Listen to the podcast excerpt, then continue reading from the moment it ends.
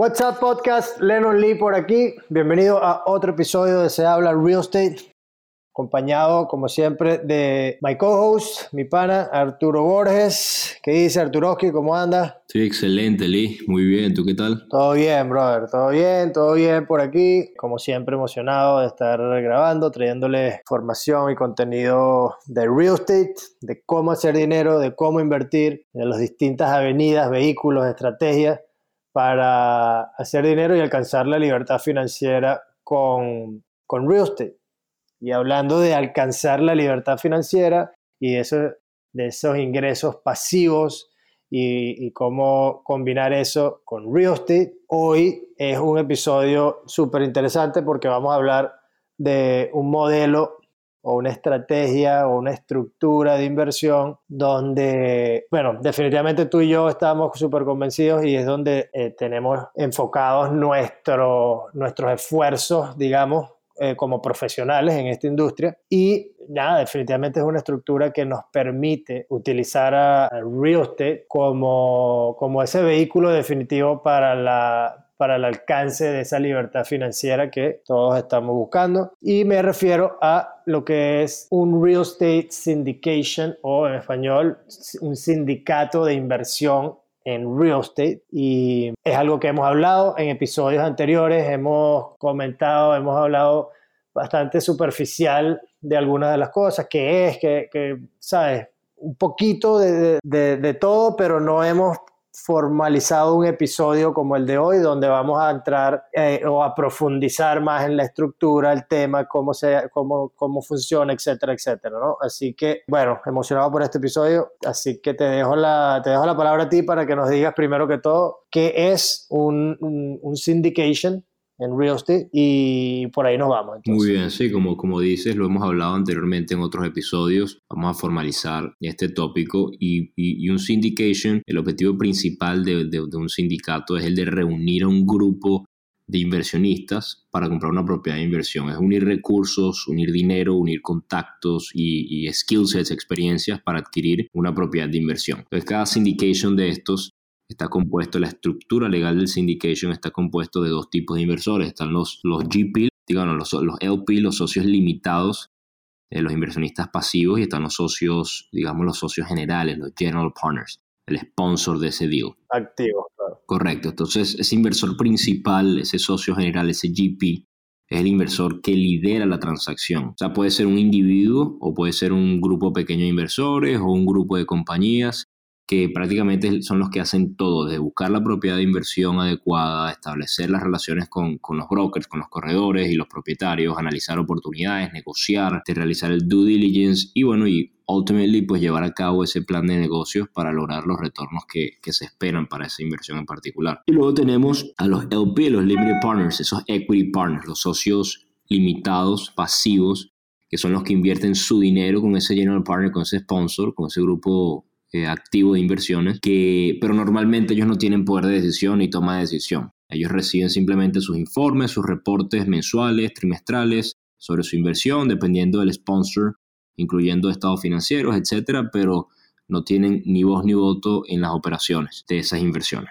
Bueno, te dejo allí para que indagues un poquito más, Lee, de repente la estructura, los, la estructura de los fees, cómo hace dinero un GP, etcétera. Sí, sí, sí. Bueno, y antes que, antes que eso, pues creo que es importante, de hecho, hablar sobre cómo tú sabes, o sea, si tú por lo menos quieres ser uno de los, un, un limited partner o inversionista pasivo en un syndication, cómo sabes quién es el sponsor con quien tú vas a invertir, porque como tú acabas de mencionar, oye, me está diciendo que yo no tengo ni voz ni voto. O sea, entonces, ¿cómo funciona? Bueno, funciona de una sencilla manera. Las metas que tiene cada, cada uno como inversionista son muy importantes. Entonces, para los limited partners, nosotros estamos buscando eh, o estamos viendo que es una posición netamente pasiva, no, no, tienes, no estás involucrado en la parte activa ni en la toma de decisiones. Quiere decir que tú tienes que invertir con alguien en quien confías, porque básicamente como limited partner le estás dando el capital a otro grupo o a otra persona para que lo maneje, ¿ok? Entonces, es importante eh, mencionar que este grupo completo, este sindicato, se, se, conforma una vez que se han conformado pues esas relaciones personales y esas relaciones de negocio donde cada quien entiende su rol y cada quien entiende el nivel de, de, el poder, digamos, que tiene sobre el control de las operaciones, sobre el control del proyecto, sobre el control del capital. Eso, ahorita, ahorita que, lo, que lo hablo, definitivamente va a ser un episodio eh, aparte porque es súper importante esa parte de entender, ok, ¿cómo hago yo o cómo hace un inversionista pasivo para identificar y analizar quién es un buen sponsor con, el, con quien invertir? ¿O cómo, cómo sé yo que este syndication o este sindicato de inversión hace sentido y la gente eh, eh, y el equipo, mejor dicho, que está involucrado, cómo yo analizo sus capacidades, cómo yo entiendo y, establezco la relación con ellos para al final del día tener confianza en el proyecto y en el equipo. O sea, ese, va a ser un episodio totalmente aparte, pero creo que el punto está bastante claro, ¿no? Es, una, es, un, es un sindicato, es una estructura que está muy, muy basada en la confianza, porque en la mayoría del capital lo traen inversionistas que son pasivos y la minoría del capital lo tiene el equipo activo, el, equipo que está llevando a cabo el proyecto. Entonces, eso hay que entenderlo bien. Una vez dicho eso, es importante entonces, que bueno, ¿cómo, cómo, cómo funciona la estructura de un, de un real estate syndication? Ok, entonces tenemos los, tú mencionaste los GPs y los LPs, ¿no? General Partners, limited partners. Los limited partners ya sabemos que son los inversionistas pasivos, ¿ok? Esto es gente que quiere ser dueños de, un real estate, quieren invertir en real estate, pero probablemente no tienen ni el tiempo, ni la preparación, ni la capacidad, digamos, profesional de llevar a cabo un proyecto por sí solo, o simplemente no tienen el interés, ¿ok?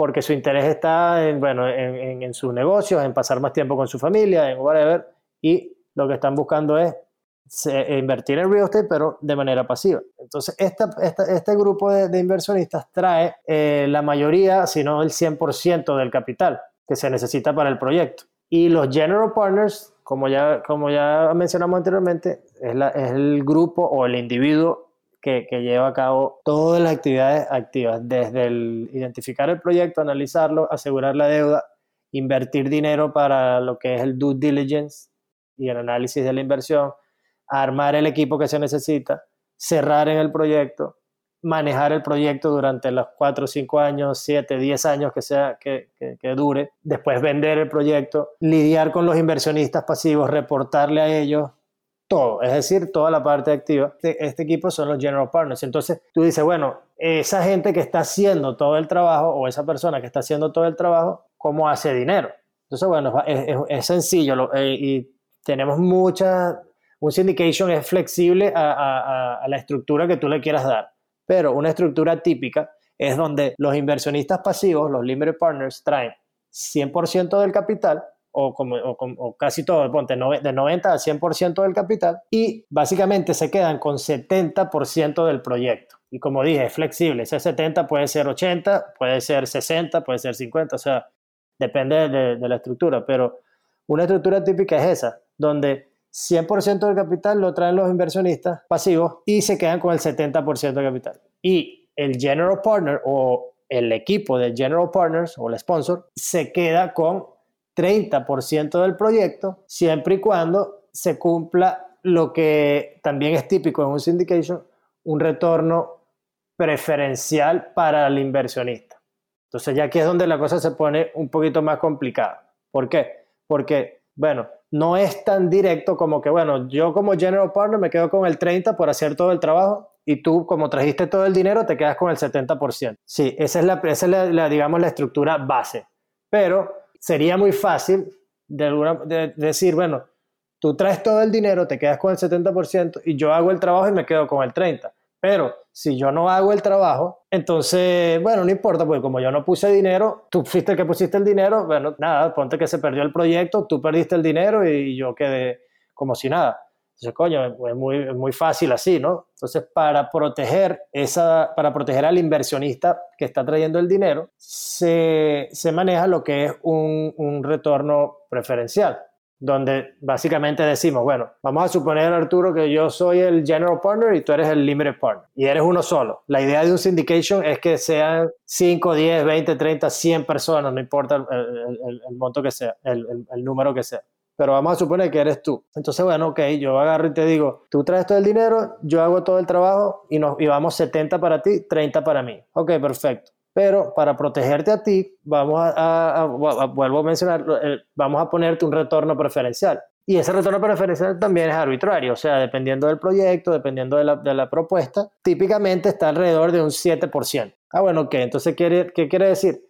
Que el primer 7% que el proyecto genera va para ti, porque tú trajiste el dinero. Después de ese 7%, ahí entonces sí, sí dividimos 70-30, 70%, del resto de, lo que quede, digamos, para ti, y el otro 30% para mí, porque, por, bueno, porque por yo hacer todo este trabajo. Así que de esa manera es, la, es, como, es como se estructura a nivel de equity y a nivel de que, cuánto hago yo, cuánta plata, cuánto, con cuánto te quedas tú y con cuánto me quedo yo del proyecto. Es una forma bastante simplificada porque yo creo que así nos sentemos durante una hora aquí a hablar, vamos a poder tocar en todos los puntos, pero creo que queda claro ya que el LP trae el dinero y se queda con la mayoría del proyecto y el GP hace todo el trabajo y se queda con una parte del proyecto.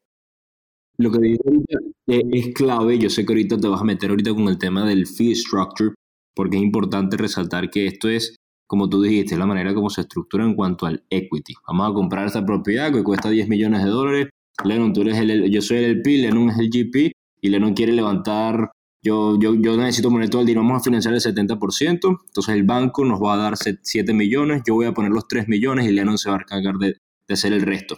Entonces en cuanto al equity, lo que cada uno es dueño de ese proyecto, de esa propiedad, es ese 70-30 que puso el ejemplo, pero ahora viene eh, una estructura de fees en las que ese GP es remunerado para poder pues mantener la, las puertas abiertas del negocio, poder hacer el pago de la nómina, los empleados de la compañía este, y pues poder llevar a cabo ese plan de negocio en específico para lograr los retornos eh, de esa inversión. Entonces ahí te dejo la batuta. Claro, y, incluso antes de entrar ahí, ya yo mencioné un poco de las responsabilidades de, de lo que hace un GP, pero para recalcar, porque quiero, quiero, quiero tratarlo como una sección aparte, porque bueno, es importante, siempre tenemos esa pregunta, mucha gente, muchos de los inversionistas tienen la pregunta, oye, pero ¿cómo yo le voy a dar el 30% a esta persona?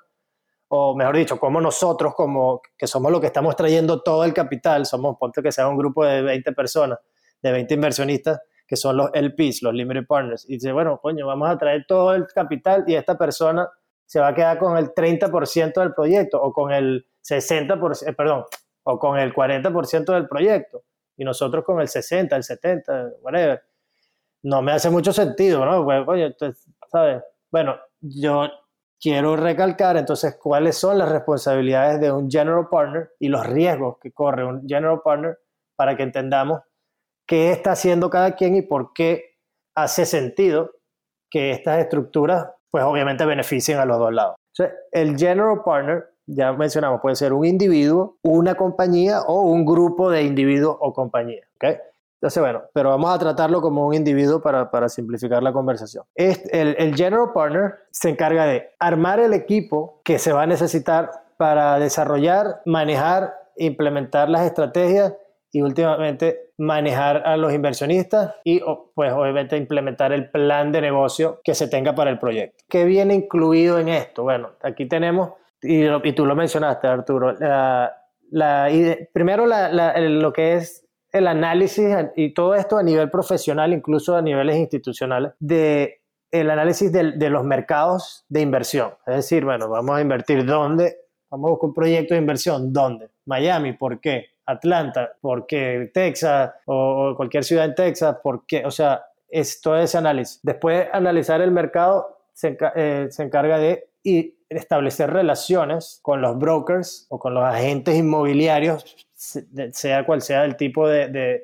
producto que se está buscando, sea un producto, una, propiedad de multifamily, sea una propiedad industrial, sea una propiedad de retail o whatever. establecer, tomarse el tiempo y establecer las relaciones y gastar todo, invertir dinero y tiempo en viajar a, a estos mercados, en sentarse con, establecer relaciones con todos estos brokers, ¿ok?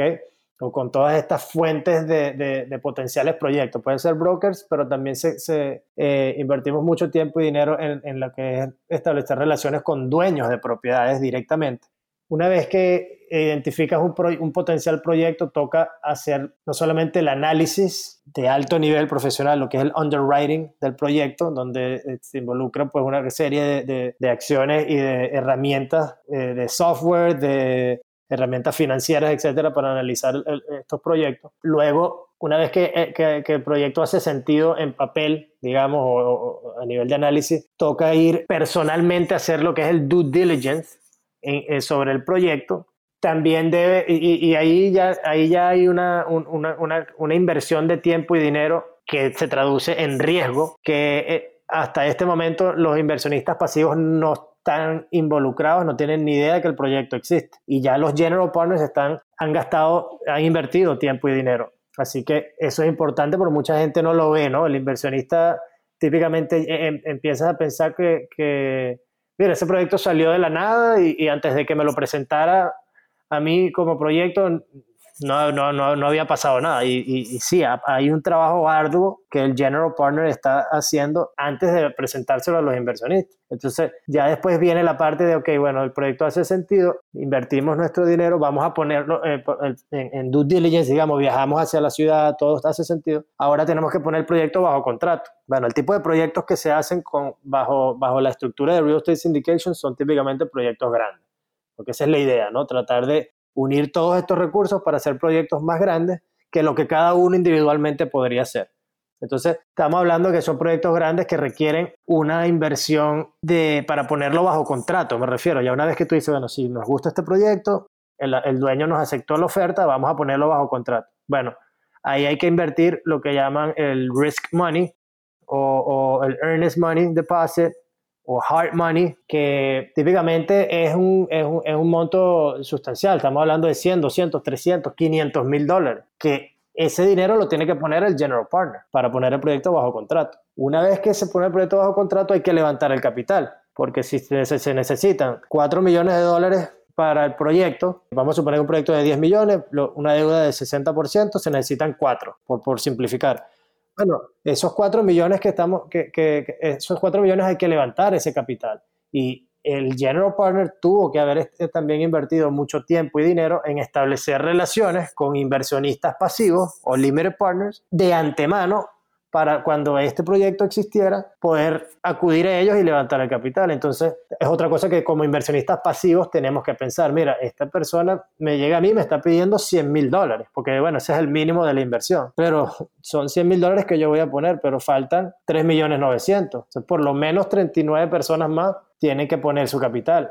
Y eso toma también tiempo y dinero. Una vez que se levanta el capital, cerramos en el proyecto, entonces bueno, ahora el general partner le toca este, manejar el proyecto, implementar el plan de negocio, etcétera, etcétera, hasta que se venda, ¿no? Entonces, bueno, ya creo que di un panorama bastante, bastante claro de lo que conlleva y, me aseguro que, que, que, hay muchas cositas por ahí que no, que no mencioné, pero es un trabajo arduo e importante lo que hace el General Partner y por eso es que se estructura de tal manera donde ya para finiquitar este punto, los inversionistas traen ese 100% del capital, pero solamente se quedan con un 70% del proyecto, a veces un poquito más y puede ser mucho menos.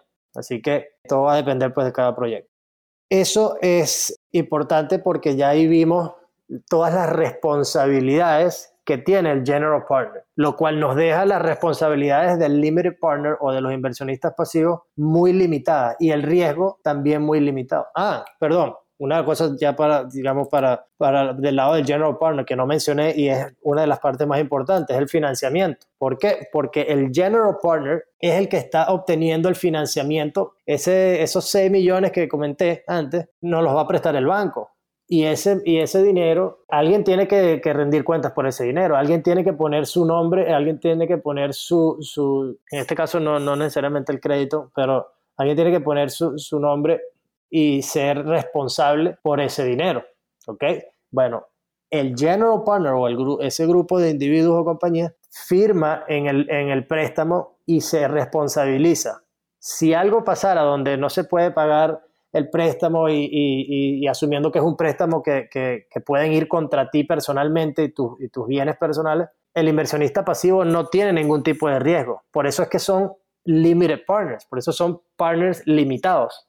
Su riesgo está limitado al dinero que invierten, más nada, no, no, no pasa de allí. Entonces, ya nuevamente, es una gran responsabilidad y es una gran cantidad de trabajo lo que los general partners tienen que hacer y es una gran cantidad de riesgo que tienen que correr incluso mucho antes de que los inversionistas se enteren de que el proyecto existe. ¿Okay?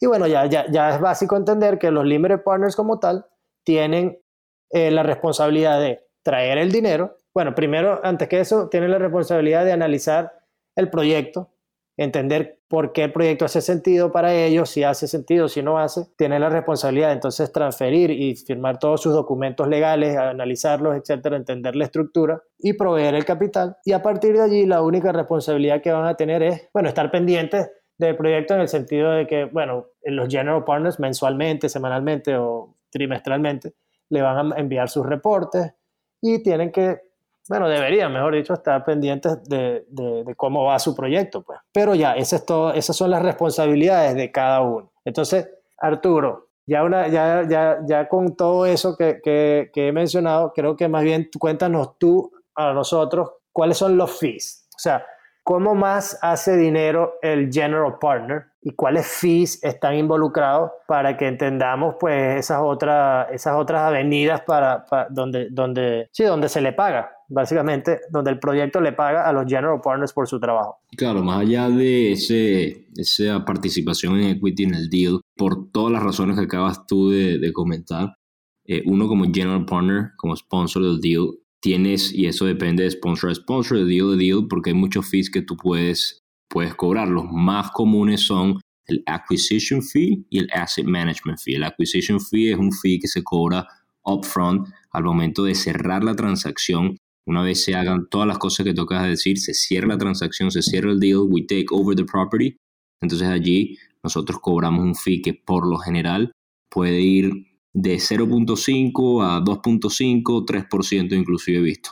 De, y esto depende también, hay grupos que cobran nada más del, que cobran el fee en base al valor total de la capitalización de la transacción, o sea, todo, lo que es el costo de la, de la propiedad, todos los fees, pues, broker fees, todo, todo lo que fue el valor total de la transacción, se cobra un 0.5, un 1, 1.5, 2, 3% de ese valor total. O hay grupos que también cobran ese fee en base al valor total del equity que se levantó para el proyecto. Entonces, si es una propiedad que se compró de 10 millones de dólares eh, y ese fue el valor total de la transacción, vamos a decir que fueron 10 millones de dólares, se cobra 1%, son 100 mil dólares que se cobra upfront al momento de cerrar la transacción. O vamos a decir que se, financió, se financió el 70% de ese deal y nada más se levantó 3 millones. Hay grupos que nada más cobran ese porcentaje sobre ese equity, entonces son nada más 30 mil dólares.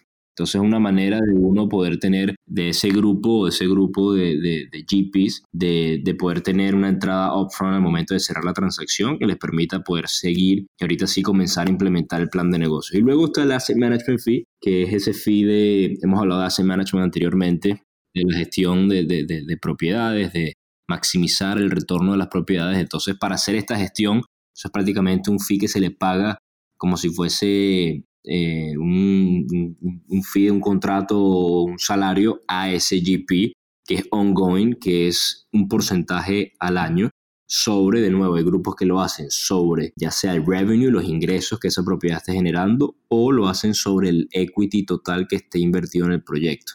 Entonces, si nos vamos por ese mismo ejemplo de 10 millones, vamos a decir que hay 3 millones de dólares total en equity, entonces se cobra de nuevo, va más o menos entre 0.5, por lo general es 2%, pero puede ir de 0.5 hasta 3% también lo he visto, que se cobra sobre esos ingresos que esa propiedad esté generando al año. O se cobra ese mismo porcentaje sobre el equity total que esté invertido en el proyecto al año. Esto es un fee que va anual hasta el momento entonces de vender la propiedad. Cuando se va a vender la propiedad, hay otro fee que muchos operadores optan por cobrar, que es un disposition fee, así como el acquisition fee, que es un fee de adquisición al momento de adquirir la propiedad. Entonces está el disposition fee, que es un fee al momento de vender la propiedad. Se vende la propiedad y entonces se cobra un fee por esa misma gestión que se hizo eh, al principio. Es prácticamente muy similar a la hora del cierre para vender. Entonces se cobra de nuevo, también puede ser anywhere entre 0.5 a 3%. Y, y, bueno, hay otra serie de fees también. Hay refinancing fee, cuando refinancias una propiedad puedes cobrar un fee, pero en principio el acquisition y el asset management son los más comunes. Después de allí el, el disposition también es bastante común. Y de nuevo, hay muchos fees que se pueden cobrar dependiendo del operador, dependiendo del deal, dependiendo de cuánta carne haya en, en, un deal para pues este, remunerar a ese operador en, en el proyecto. Perfecto, sí, creo que queda, creo que queda bastante claro. el acquisition fee, entonces básicamente eh, la manera que yo lo veo es, es como el pago que recibe el general partner o el sponsor por todo el esfuerzo que ha hecho anterior al cierre de, la transacción, que como yo mencioné es bastante arduo, bastante riesgo. El, y asset management fee es el fee que, que cobra por el manejo de este proyecto durante la vida del proyecto. Entonces, chévere, tenemos el sponsor o, el general partner que tiene todas estas responsabilidades que básicamente pues ha presentado a, todos estos inversionistas pasivos o limited partners con una oportunidad donde todos se van a beneficiar, donde tiene sus pros y sus contras eh, ser general partner y ser o, ser limited partner y sabemos cómo, cómo se hace cómo se hace dinero, ¿no? Entonces, bueno, creo que entendimos perfectamente cómo el general partner o el sponsor genera su ingreso, ¿no? Se queda con el 30% del proyecto a nivel de equity eh, y a, nivel de cash flow también. Y tiene todos estos fees por sus esfuerzos, ¿no? Y su riesgo, ok. Y el limited partner, los, inversionistas pasivos, bueno, creo que es un poquito más simple verlo porque entendemos que, bueno, ok, sabemos que tienes un, un retorno, típicamente existe un retorno preferencial, donde, bueno, tú invertiste todo tu dinero, o los limited partners invirtieron todo el dinero, sobre ese dinero van a generar un 6, 7, 8% antes que nadie más cobre un dólar, es, por eso es preferencial, después de que, de que se cumpla, eh, que el proyecto le genere a ellos ese, vamos a suponer, 7% de retorno preferencial, el resto del cash flow se divide acorde a la estructura inicial acordada, que es ese 70-30, puede ser distinto, pero 70-30, y, si, y cuando se venda la propiedad, si la propiedad se compró en 10 millones y se vendió en 15 millones, después de todo pagar los gastos, fees, X, etcétera, quedaron 3 millones, bueno, esos 3 millones se dividen también eh, 70-30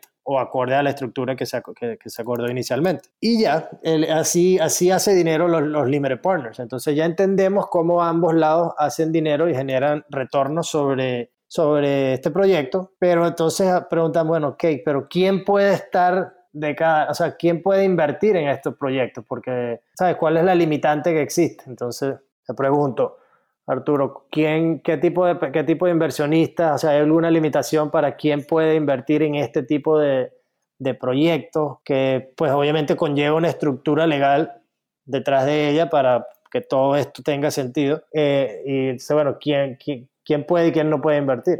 Totalmente, mire, yo creo que esa pregunta se respondería mejor en, un episodio donde vayamos y podamos indagar realmente a detalle, pero en, línea general, estos son proyectos que están disponibles eh, para inversionistas acreditados netamente. Eh, estas son ofertas que están reguladas, nosotros estamos regulados por la SEC, la Securities and Exchange Commission, que se encarga prácticamente de velar por los intereses de estos inversionistas limitados y también de nosotros como, como operadores.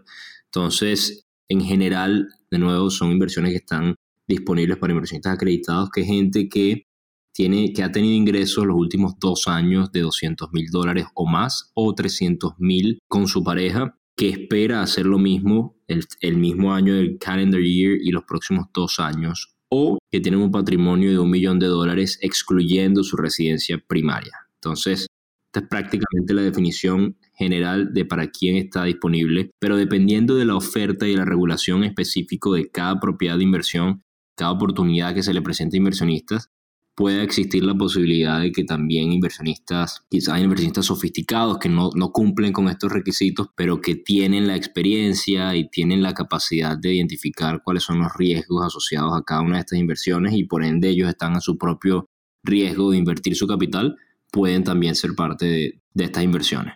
Correcto, ok, ok, en ese sentido. Sí, eh, eh, es importante entender que, que, sí, estos son ofertas, básicamente ofertas de capital privado, ofertas privadas, que no es más, no es tan diferente a una oferta pública como la vemos, esas compañías que hacen IPO, que básicamente son una compañía que públicamente al mercado general les permite comprar intereses o acciones sobre esa compañía y percibir los beneficios que esa compañía percibe, ¿no? A nivel de crecimiento de, la compañía como tal, la apreciación, y también dividendo o cash flow.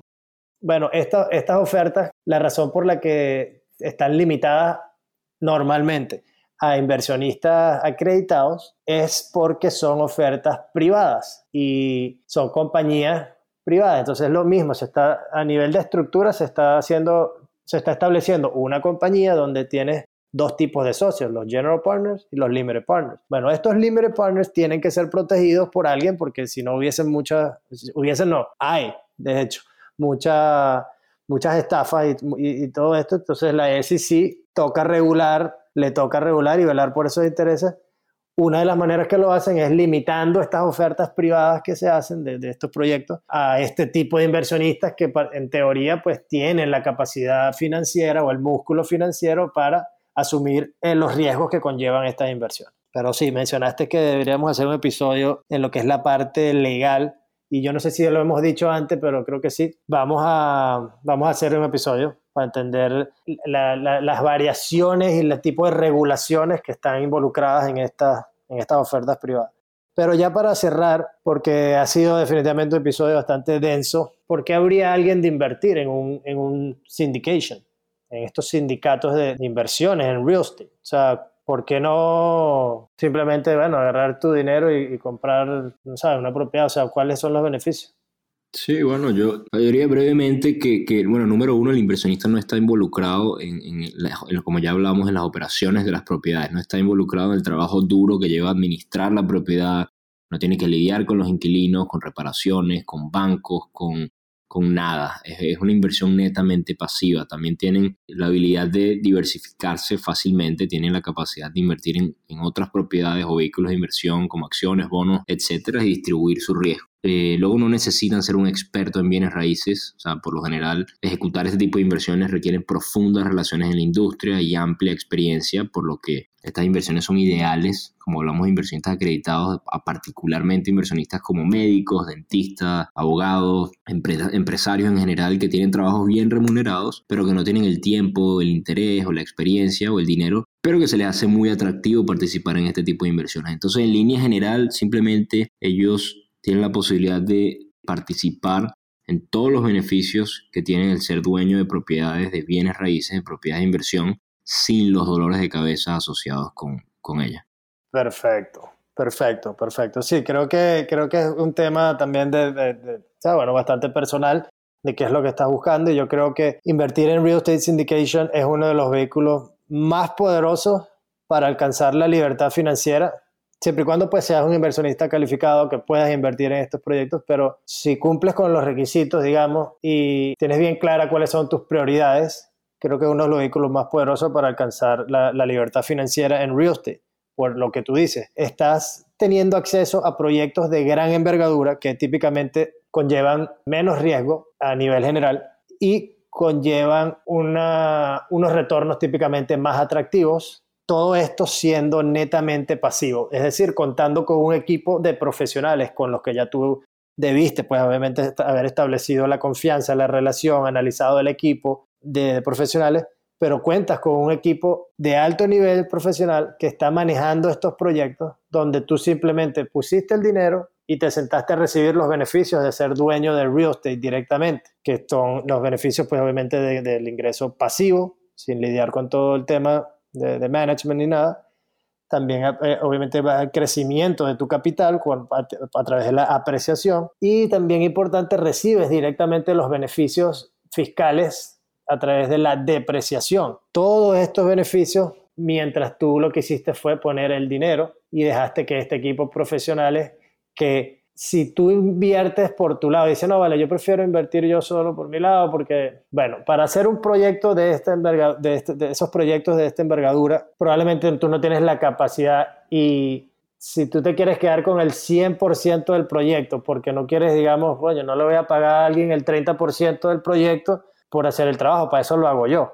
Bueno, si lo haces tú, típica, típica respuesta, ¿no? Bueno, si lo haces tú, es bastante probable que tú no tienes ni el equipo ni el conocimiento para manejarlo y ese 30%, ese 20%, lo que sea, que le vas a pagar al, sponsor o al general partner, eh, típicamente va a ser, lo vas a perder eh, eh, por el hecho de no saber manejar o no tener el equipo para manejar y maximizar los retornos en la inversión si la, si la hicieras tú solo. Entonces, eso hay que verlo y por eso mencioné lo de las prioridades. ¿Cuál es tu prioridad? O sea, tú quieres dedicarte, porque esto es un trabajo, es un trabajo de, a tiempo completo. Eh, ¿Tú quieres, quieres eso o quieres dedicarte a tu trabajo? Si eres médico o si eres un emprendedor que tienes una compañía, o sea, ¿qué, qué quieres hacer? ¿Quieres hacer las dos cosas? ¿Prefieres más tiempo a solas con tu, eh, a solas no, pues, prefieres más tiempo con tu familia? Qué es lo que quieres. Entonces, bueno, creo que tiene muchísimos beneficios, así como también tiene, bueno, cosas negativas, como el hecho de no tener el control sobre las operaciones. Hay gente que le gusta tener más control. El, tema de la liquidez es un poquito eh, challenging también para muchas personas, porque de repente dice, bueno, yo prefiero tener el control porque si yo necesito el dinero, yo pongo la propiedad en venta y bueno, no importa cuánto se tarde en vender, pero es mi decisión. Y bueno, ok, eso también hace sentido. tiene sus pros y sus contras, pero al final del día es un, es un vehículo súper poderoso para todos aquellos que estamos buscando estar en real estate, pero no, que, no quisiéramos necesariamente estar dedicados a tiempo completo a manejar estos proyectos y toda esa responsabilidad. Así que bueno, ahí lo tienen. Si quieren más tiempo a solas con su familia, entonces que inviertan un syndication, Lee. 100%, no sale más, con eso cerramos. estoy echando broma porque ahorita a solas, y sé que no quería decir eso. Pero bueno, muy bien, si les gustó este episodio, déjenos un review, denle like, síganos en todas nuestras redes sociales, arroba se habla real estate, se habla real, se habla RE en Twitter. Eh, y para cualquier cosita, duda, pregunta o cosa que nos quieran escribir, nos pueden escribir a, info arroba se habla realestate.co. Y nos vemos en un próximo episodio. Perfecto, perfecto. Bueno, ahí lo tienen. Gracias por, gracias por escuchar. Y sí, repito, estuvo denso, pero déjenos saber un review o, si sea, nos escriben un email, un mensajito por Instagram, whatever, para, para saber si, si estuvo bueno, para saber si, si quieren que profundicemos aún más en el tema, si les interesa saber un poco más del tema, porque sé que, que, bueno, sé que puede ser difícil entender algunos de los términos, etcétera. Entonces podemos hablar sobre esto las veces que quieran, pero simplemente tienen que dejarnos saber. Y más nada, ahí lo tienen y nos vemos en el próximo episodio. Bye bye.